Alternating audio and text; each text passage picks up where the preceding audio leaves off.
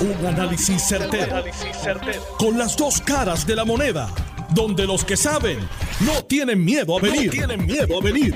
Esto es el podcast de Análisis 630 con Enrique Quique Cruz. 5 y 4 de la tarde de hoy, jueves 16 de diciembre del 2021. Tú estás escuchando Análisis 630. Yo soy Enrique Quique Cruz y estoy aquí de lunes a viernes de 5 a 7 en línea telefónica con el infectólogo el doctor Lemuel Martínez. Doctor, buenas tardes, muchas gracias por contestarnos el teléfono aquí en Análisis 630. Buenas tardes y gracias por el tiempo. Bueno, doctor, eh, la variante Omicron eh, alrededor del mundo hace aproximadamente dos semanas creó gran preocupación por lo rápido que crea los contagios. En Puerto Rico ya llegó y ahora se ha visto una subida en, en los contagios en, en, la isla, eh, en el momento en que yo, esto es mi, mi pensar y mi sentir, en el momento en que no se siente ese interés, esa, ese masivo interés en el booster en la tercera dosis. ¿Cómo, Correcto. ¿Cómo lo ve usted, doctor? Bueno, la, la realidad es que estábamos en, un momento, en una ventana muy buena donde sin duda alguna los casos estaban bien bajos eh, la, la transmisión era bien baja, estábamos viendo cómo poco a poco la gente quizás retaba el, el, el, dejar de hacer distanciamiento, el, el viajar, nos pusimos laxos, que es una verdad, que eso es natural, tampoco, ¿verdad? No podemos tapar el cielo con la mano, o sea, todo el mundo quisiera empezar a volver a la, a la, a la normalidad de antes. Quizás, pues, en ese proceso, eh, estuvimos complacidos. Fíjate que nosotros, cuando subió el, último pico de casos que tuvimos, que fue de Delta, se hizo un análisis y se ha llevado el mensaje de hace más de seis, seis semanas prácticamente, donde le estamos diciendo a las personas la importancia de ponerse ese booster, porque el, las defensas que hace el cuerpo de manera natural siempre van a bajar, ¿verdad? Ese es el proceso natural de cualquier inmunidad, de cualquier infección. El detalle es que COVID a nivel mundial no ha bajado. Quizás en Puerto Rico los casos estaban bajos y pues pensamos que pues solamente miramos lo que hay aquí. Nosotros estamos, ¿verdad?, diciéndole hace tiempo que el factor tiempo es el, el, el factor más importante. Fíjate que la misma formulación fue, fue efectiva contra Delta. Lo que sí vimos que las personas que tenían, ¿verdad?, sus vacunaciones y ya habían pasado seis meses de la vacuna de Pfizer y Moderna, pues entonces esos niveles de anticuerpos que estaba produciendo el cuerpo no eran suficientes y había que, ¿verdad?, hacerlo, a, darse una nueva dosis para que el sistema inmunológico como que despertara. Eso con los de Johnson Johnson ocurre más temprano, ocurre desde los dos meses. Por eso es que llevamos una campaña de que la gente, ¿verdad?, entienda ese proceso de que nosotros no podemos pensar que esto es influenza y contra influenza yo me vacuno una vez, una vez al año y ya cumplí, ¿verdad? Esto es un poco más complejo y ese mensaje se lo hemos ido llevando a la gente.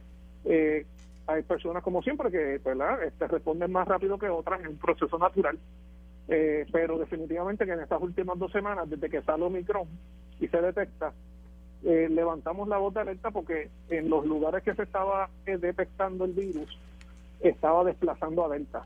Así que ya de por sí, si empieza a desplazar un virus a otro, esa es la primera bandera.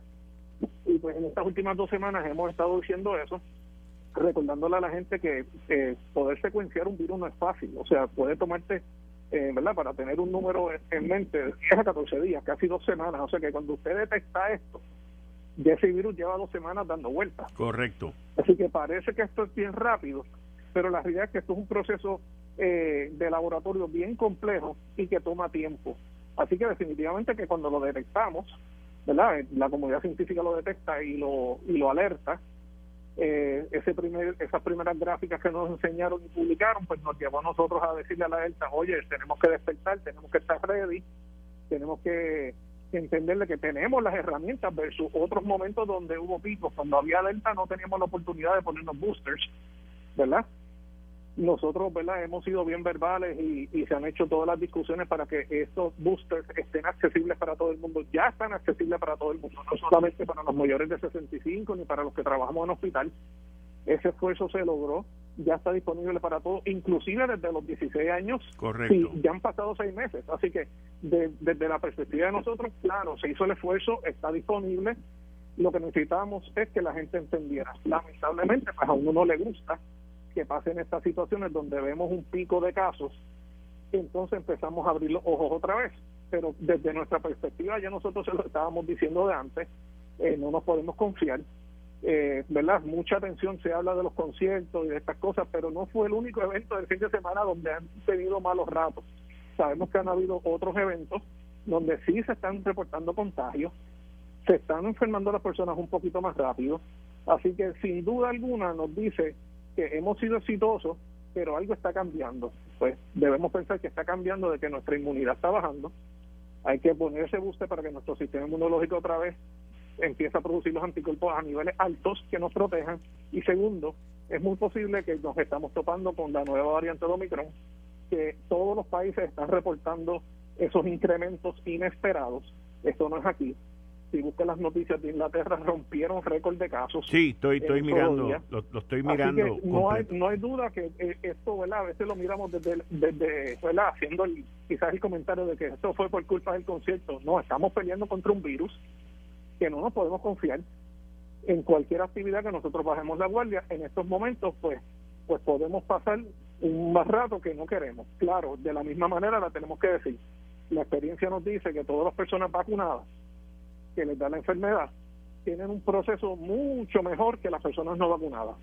Eso se lo puedo decir yo que trabajo en el hospital. Yo veo a los pacientes que se admiten vacunados versus no vacunados. Y hace menos de dos semanas le estaba comentando eso mismo a unos colegas, porque las personas no vacunadas eh, todavía es un reto bien grande para nosotros en el hospital, porque la, la enfermedad es bien traicionera y progresa igual que al principio de la pandemia. Los que mejor les va, sin duda, que gracias a Dios no ha tenido ninguno que haya fallecido, son los vacunados. Los vacunados, nosotros les damos tratamientos, mejoran absurdamente más rápido. Tres, cuatro días, las personas se sienten mucho mejor. Las personas no vacunadas, pues todavía tenemos personas que están falleciendo a esta altura, eh, lo cual pues obviamente nos preocupa mucho. Igual de que saben, eh, pues, me han tocado casos jóvenes, personas de 40, 50 años, eh, tengo personas en intensivo, no vacunadas, que a estas alturas, pues el llamado a la gente es, hay que ocuparnos, llevamos dos años diciendo esto, nosotros seguimos en el hospital, no nos hemos ido, nosotros estamos dando nuestro mejor esfuerzo, pero pero no, afuera ustedes tienen que coger el batón, tienen que tomar control, tienen que tomar las decisiones de vacunarse, de escucharnos, porque lo que queremos es poder salir de esto, pero todos, lo mayor posible, ¿no? A nosotros no nos gusta esa pelea del vacunado versus no vacunado queremos el país completo, nosotros atendemos a la gente independientemente de su estatus, ¿verdad? Pero igual tenemos que ser responsables porque yo soy el que lo veo. Sin duda alguna, el estar vacunado te da una ventaja y a estas alturas no hay duda. Pero igual tenemos que ocuparnos. Hay que ponernos los boosters y reconocerle que aunque nosotros quizás estamos cansados, abran los ojos, el virus no se cansa. Doctor, le pregunto, ¿hay alguna diferencia entre lo que es el booster y lo que es la tercera dosis? En esencia sí. En esencia nosotros hablamos de la tercera dosis para las personas que están inmunocomprometidas. Ah, personas que tienen artritis reumatoidea, personas que están en tratamientos de cáncer, donde ese primer set que todo el mundo recibió dos dosis, ¿verdad? Que uno era un mes y uno era los tres semanas estas personas inmunocomprometidas necesitan tres dosis y la tercera dosis es un mes después de la última dosis. Okay. Así que eso no es el booster. El booster es a todas las personas que hayan completado su serie primaria, sea de una, dos, sean de dos dosis o sean de tres, el booster es a los seis meses. Así que ese, esa es la, ¿verdad? Es una conversación que yo entiendo, es difícil, inclusive algunos médicos todavía me llaman. Es normal, estamos en un proceso bien cambiante pero por eso es que es bien importante que usted le pregunte a su médico, no asuma.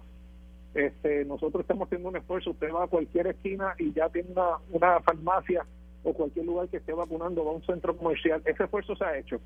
Necesitamos que, ¿verdad? que los ciudadanos cojan eso en sus manos y digan, bueno, yo tengo dudas si yo soy inmunocomprometido o no, pues mire, hable con su médico o llame al centro de vacunación, eh, ¿verdad? Muchas veces se le dice que no, porque no cualifican. Igual si cualifica, pues se lo orienta. O sea que eh, el personal está, no no quiero que la gente se quede con dudas. Me he topado con gente que no se quiere vacunar porque es diabético, me dicen, y se no, pero diabéticos son los más que se compliquen, caballero, por favor. vaya y vacúnese. Entonces, pues todavía no se sorprende cómo quizás hay algunas personas que, que no se han tomado ese tiempo para hablar con su médico y determinar cuál es su riesgo individual. Así que yo creo que esto es un buen llamado para que nosotros otra vez ¿verdad? veamos de que estamos todavía ante una pandemia, que, que no estamos inmunes, ¿verdad? Sin duda alguna estamos mejor preparados que en otro momento. Tenemos las herramientas, pero pues hay que usarlas. ¿Las hospitalizaciones están, están, están estables? Las hospitalizaciones subieron un poquito, pero no no tiene que estar relacionado a este evento. Okay. Eh, volvemos a, recordar que en el proceso natural de la infección, lo usual es que una, las personas, una vez se enferman, ¿verdad? Usualmente buscan pruebas en una semana o menos que empiecen a tener síntomas o por el contact tracing, el Departamento de Salud los identifique los, y. Y, les, y les pide que se hagan pruebas. Y usualmente entonces, una semana después, los que progresan son los que llegan al hospital. Así que en ese proceso todavía nosotros teóricamente de los eventos de este fin de semana no hemos terminado la semana. Así que si vamos a ver un efecto, lo veremos en dos semanas. No este fin de semana esperemos, sino para el próximo. Así que por eso es bien, bien importante que las personas que empiezan a desarrollar síntomas, aunque sabemos que la mayoría de los síntomas van a ser leves, pero si usted es una persona de alto riesgo, ¿verdad? que son los diabéticos mayores de 65, personas con cáncer y eh, condiciones inmunosupresoras, llame a su médico a ver si usted cualifica para los anticuerpos monoclonales. Porque si ya usted tiene el virus, tenemos unas herramientas, ¿son limitadas? Sí, son limitadas, pero las tenemos. O sea que sin duda alguna, lo que yo no quiero, ¿verdad? Que siempre es lo que lo le digo a los pacientes, usualmente ya cuando es tarde, cuando está en el hospital, pero llame a su médico, infórmese, mantenga ese contacto, ¿verdad? Para que usted se pueda beneficiar de todas las estrategias que tenemos. Ahora, eh, la, situación eh, en términos de las hospitalizaciones, pues usted me menciona que estamos bien, pero... Es un efecto que se, va, que se ve usualmente dos semanas después de, del incremento de casos. Lo cual... Quizás puede ser 10 días, sí, pero, puede ser 14, pero, no va a ser inmediato. Pero va, va a coincidir el, el, el pico, el, el, este, eh, vamos, digo, de la manera que yo entiendo, no científica, es que vamos encaminados a un pico que va a ocurrir la semana que viene. Y la semana que viene es el momento en que la gente va a estar eh, reunidos, familiares y todo eso en el fin de semana de Navidad. Lo cual puede meterle esteroides, un booster a ese pico que viene subiendo.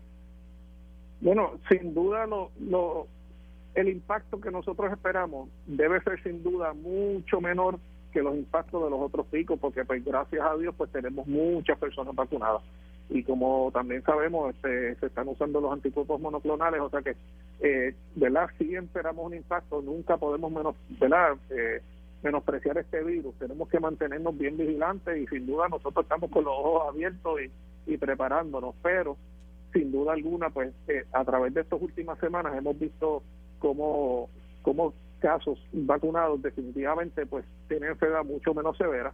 Claro, estamos bregando en un territorio nuevo por el Omicron. Mucho se ha hablado de que los síntomas son menores, pero hay que tener ojo.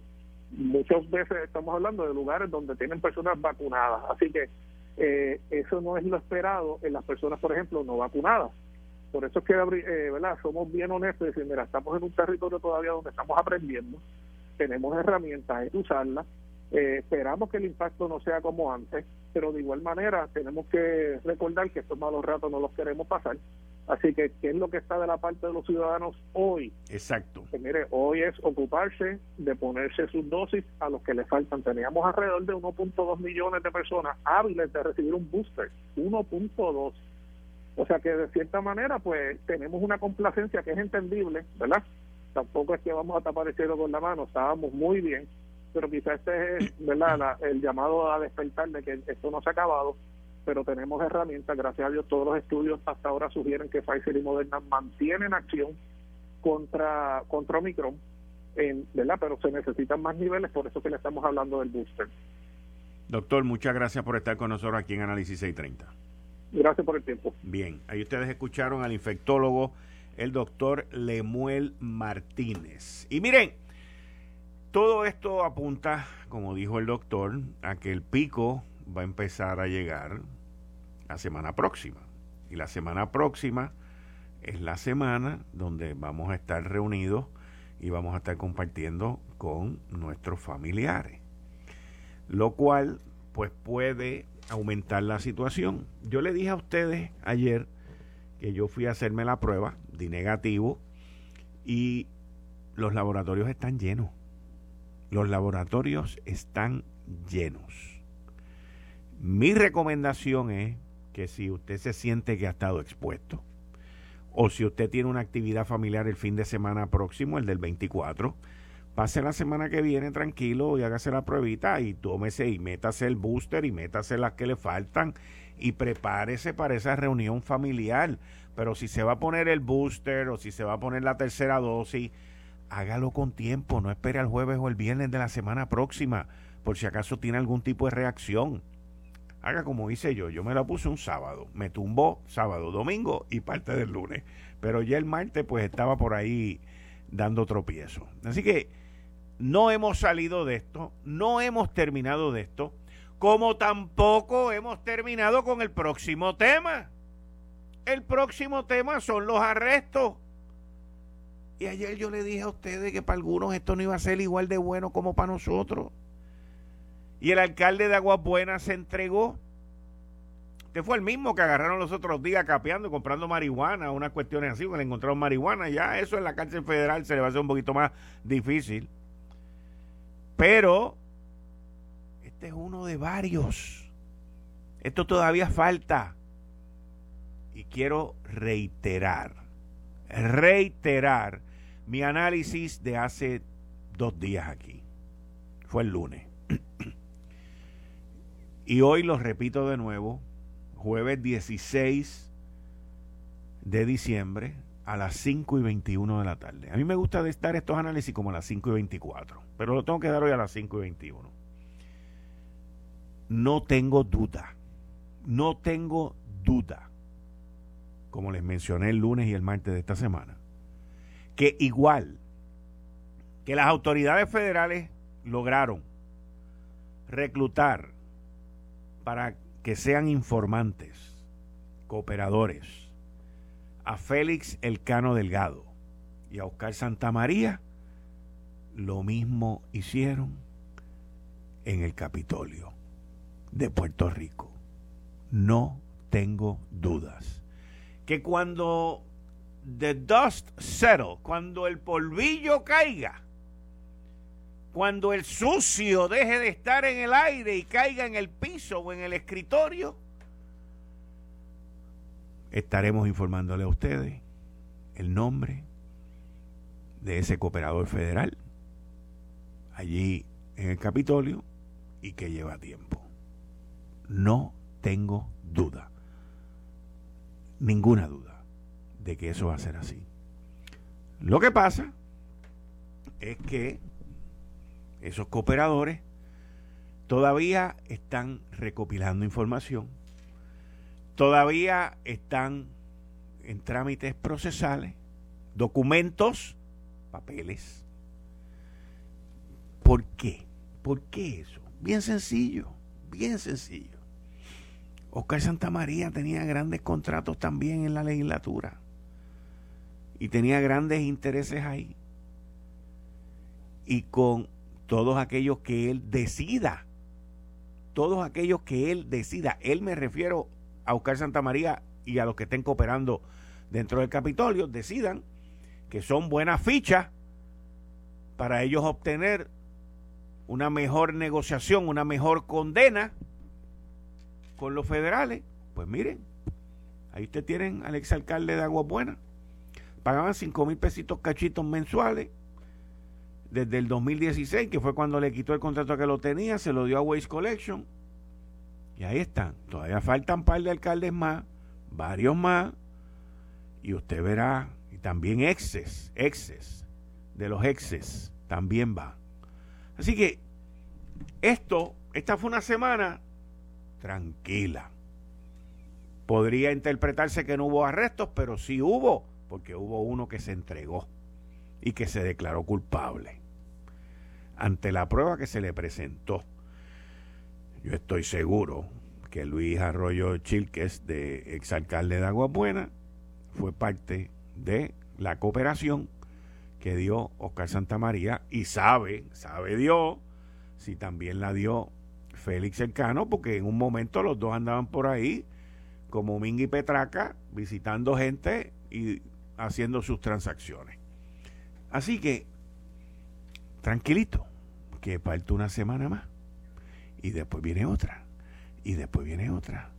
Porque como dijo el señor Joseph González del FMI, esto apenas comienza. This is just the beginning. Así nada más. Así nomás. Eh, estás escuchando el podcast de Noti1. Análisis 630 con Enrique Quique Cruz. Hoy sale información de que Luma Energy le pide al negociado de energía un aumento a la luz de 18.2%. Esto es un aumento que se puede redondear en un 20% y estamos hablando de un dron de billete, de un dron de billete. Ahora, ¿por qué todavía estamos aquí? La realidad de todo esto es que, en mi opinión y en mi análisis, este es el jueguito de Luma y el negociado de energía. Luma ahora, pero antes era la Autoridad de Energía Eléctrica, iban allí al negociado y decían, yo necesito dos chavos, necesito tres chavos, necesito cuatro chavos. Y eso, eso es para engañarnos. Ellos se creen que nos engañan, by the way. Ellos son, ellos son los de la B de bruto, burro y malos administradores. Pero la realidad es que entonces el negociado después venía para aquí, para allá, pim, pum, pam, y le aprobaba la mitad. Porque la mitad era lo que necesitaban desde un principio. Y ese es el juego que tienen. Ahora están pidiendo 2.6 centavos, pues le van a aprobar 1.2 o 1.3 efectivo enero primero. Nuestra realidad, nuestra realidad es que el combustible ha subido. El año pasado, en el 2020, el costo promedio del combustible llamado Bunker C fue 57 dólares el barril, el costo promedio. Este año, en el 2021 que está finalizando, el costo promedio de ese, de, ese combustible es 83 dólares el barril. Eso es aproximadamente un aumento de 31%. El destilado, el destilado liviano 2, que es el diésel, el costo promedio en el 2020 fue de 61 dólares. El costo promedio en el 2021 es de 98 dólares. Es un aumento de 37.6%. Además de los aumentos en combustible, aquí los deberían de meter a todos presos por lo irresponsable y por lo inepto que han sido en la última década, incluyendo al negociado de energía, que no han querido darle mantenimiento a las generatrices. Y si hubiesen sido un poquito más inteligentes y menos majanchudos, le hubiesen dado no solo mantenimiento, pero hubiesen cambiado alguna de las plantas de estos combustibles caros a gas natural. Y eso no lo hicieron.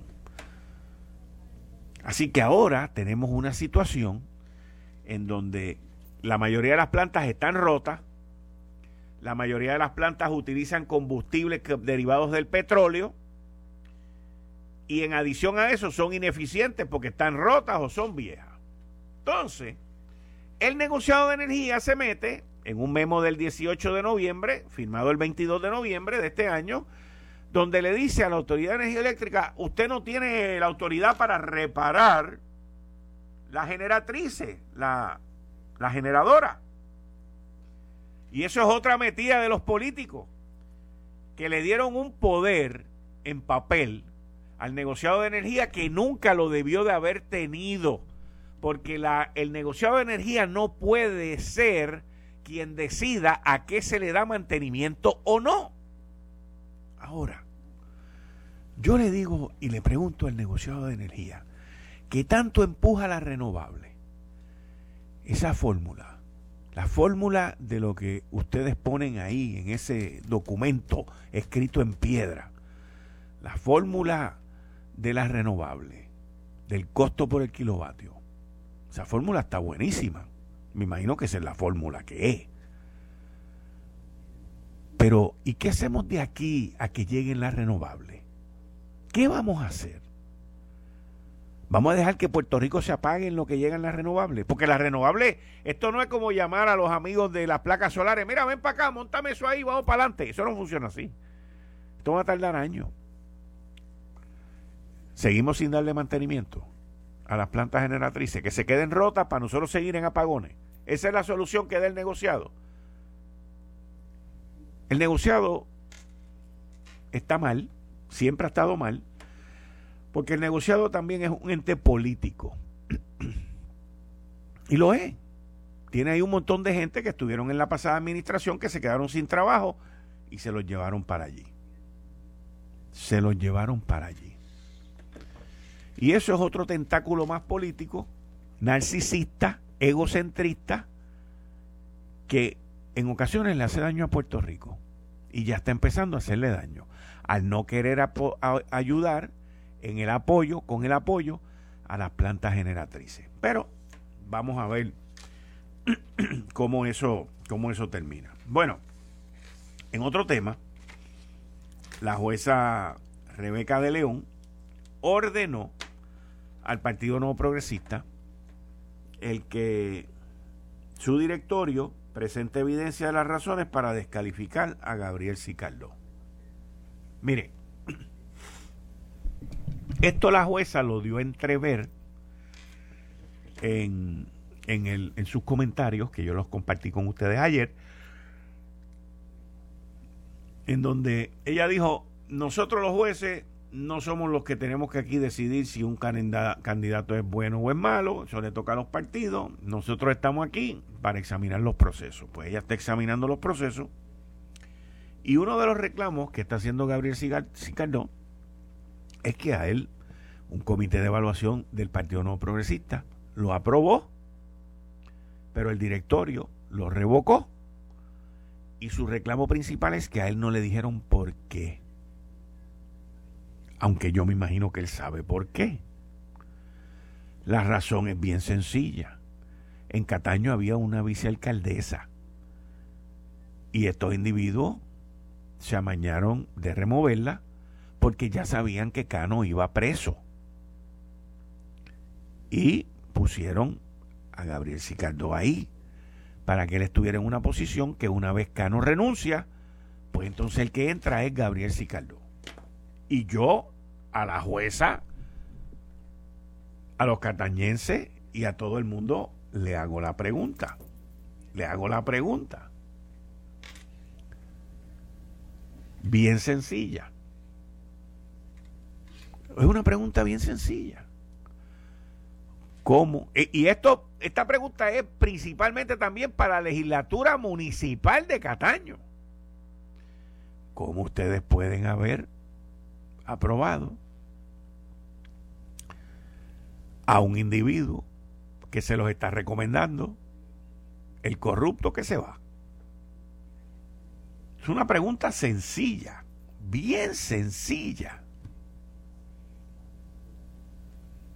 O sea, y esa es la razón que el directorio pues se ha negado a dar y que en algún momento lo va a dar porque si no entonces la jueza va a decir que no hubo el proceso debido y lo van a permitir. Lo van a permitir que corra. Y con mucha probabilidad. Conociendo al boricua, porque esto no es nada más de Cataño, conociendo al boricua, van a votar por él. Van a votar por él y él va a ganar con mucha probabilidad. Pero él sabe, si Gabriel Sigaldo gana esa elección, él sabe que va a estar bajo el ojo federal, estatal y de todo andanal, que no le va a quedar otra que andar derechito. Y que no le coja las llamadas al cano. Porque si no, no solamente anda derechito, pero anda frito. Así que vamos a esperar a ver cómo se desenvuelve esto. Allá en el otro municipio donde se está llevando a cabo el otro revolú, que es el municipio de Guaynabo, hoy Enrique Quiquito Meléndez anunció que no va a correr.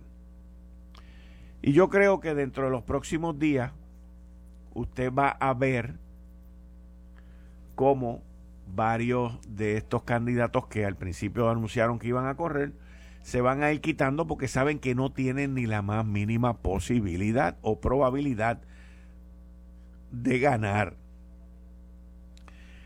Si esto termina en, en una contienda por Guainabo, donde hay tres o cuatro candidatos, tres o cuatro candidatos, el ganador va a ser bien fácil determinarlo.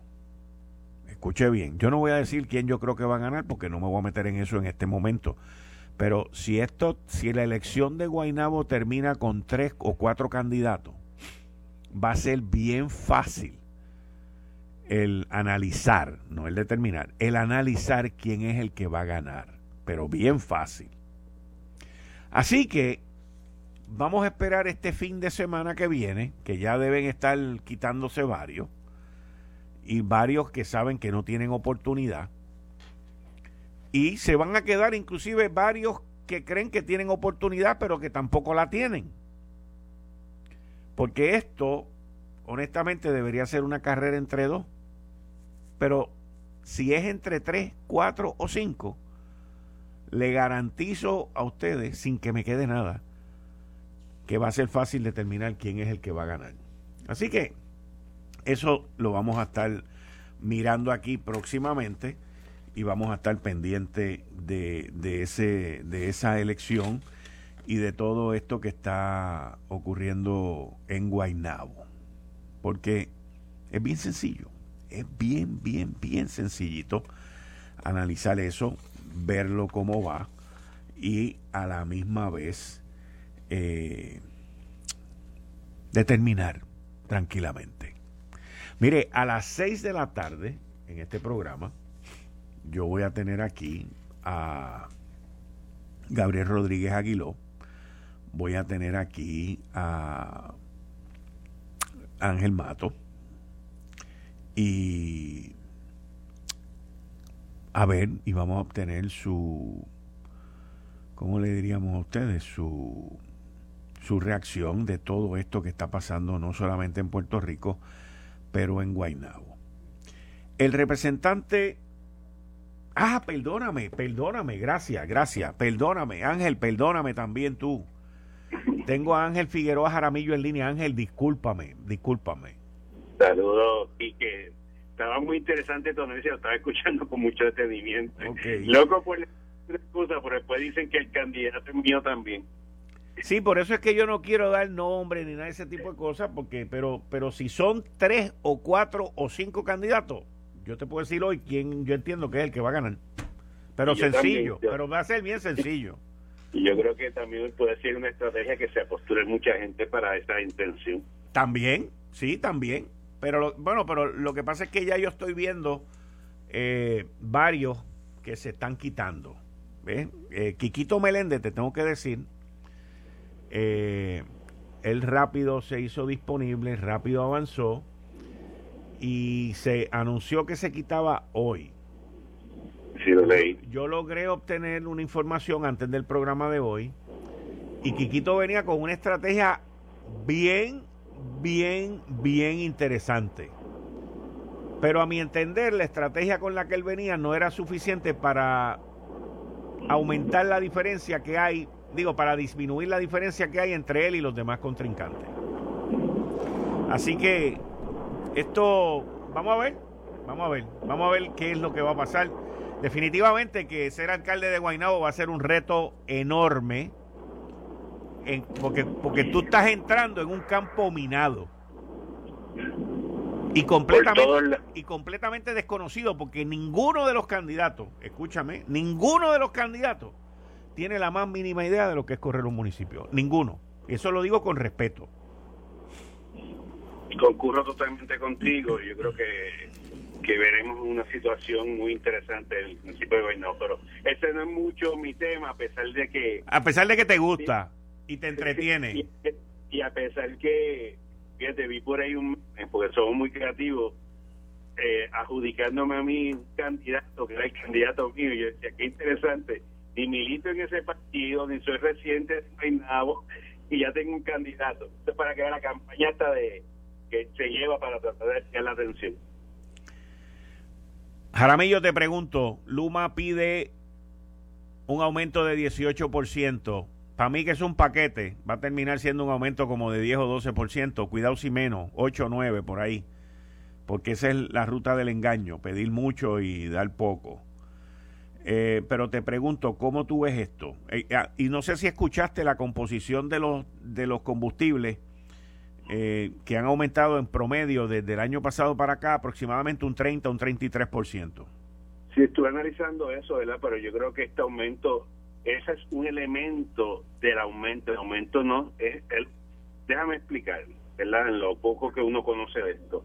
Este todos los trimestres se hace una conciliación no solamente de la compra y el valor del combustible, sino de todos los gastos operacionales versus los ingresos. Por eso es que en, en, en a finales de julio, cuando Luma pidió el aumento acelerado, eh, eh, invocando una una disposición de la reglamentación donde lo pide adelantado, decía, los ingresos que tengo son menos, necesito más.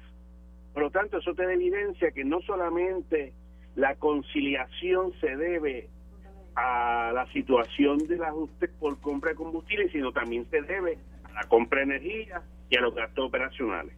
Dicho eso, también ocurrió en el mes de, en el último trimestre, donde Luma pidió 2.5, primero pidió 3.5 en el acelerado.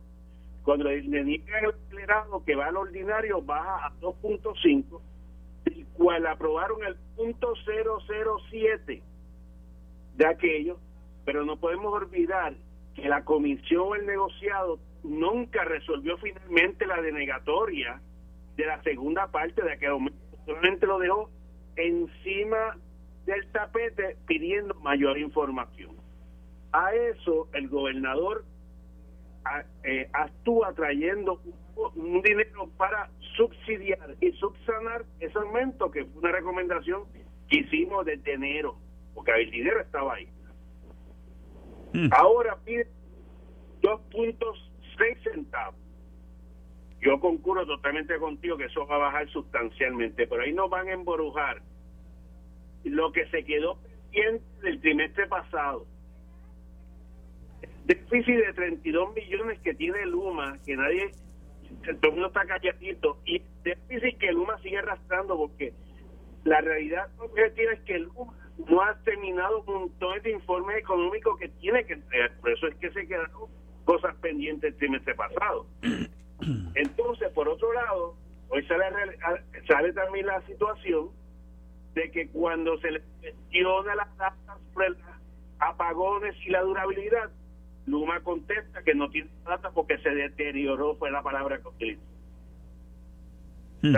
hay muchos cuestionamientos sobre esto. Nosotros advertimos que la llegada de Luma iba a aumentar dramáticamente la luz por diferentes factores, no solamente de combustible, pero también la privatización de la generación va a tener, si se diese va a tener también el mismo efecto aumentar el costo de energía del pueblo de Puerto Rico. Sí. Vamos a ver, Jaramillo, tenemos que seguir hablando porque esto pues apenas comienza, pero nos los van a meter así como que el fin de semana que viene, los días de Navidad, y después nos dicen efectivo el primero de enero, ahí apúntate esa. Eso es así. Muchas bendiciones y felicidades, Kiki. Igualmente para ti. Igualmente para ti. Muchas gracias, felicidades. Bueno, ahí ustedes escucharon a Ángel Figueroa Jaramillo. Miren, todos estamos en acuerdo que esto es un paquete y que el negociado de energía pues va a venir en contubernio con Luma y nos va a decir 1.2 chavo, 1.3 chavo, qué sé yo. La realidad de esto es que el negociado de energía tiene culpa y es igualmente responsable por este desastre porque no quiere aprobar un plan para la reparación de la generación en Puerto Rico que nos ayudaría a convertir eso en un poquito más eficiente. Porque no es lo mismo correr un carro dañado que un carro bien puesto, aunque sea viejo. Porque estos son los mismos, no estoy hablando ahora de la Junta, estoy hablando ahora de los títeres políticos, que muchos de ellos ya no están, que llamaron que la Autoridad de Energía Eléctrica era chatarra ellos la llevaron a chatarra. ellos fueron las que la convirtieron en chatarra. Usted dele a un político, usted dele a un político un problema y el político se va a encargar de convertirlo en una crisis. Pruébelo y verá. Bueno, aquí estamos con el amigo que nos va a hablar sobre la calidad del agua y la situación que estamos viviendo actualmente en Puerto Rico, porque si tenemos problemas con la luz, tenemos problemas con las carreteras, tenemos problemas con los servicios de salud, tenemos problemas con todo. El gobierno todo lo que toca lo convierte en carbón. Es un desastre. Esto fue el, podcast de Notiuno. Análisis 630 con Enrique Quique Cruz. Dale play a tu podcast favorito a través de Apple Podcasts, Spotify, Google Podcasts, Stitcher y notiuno.com.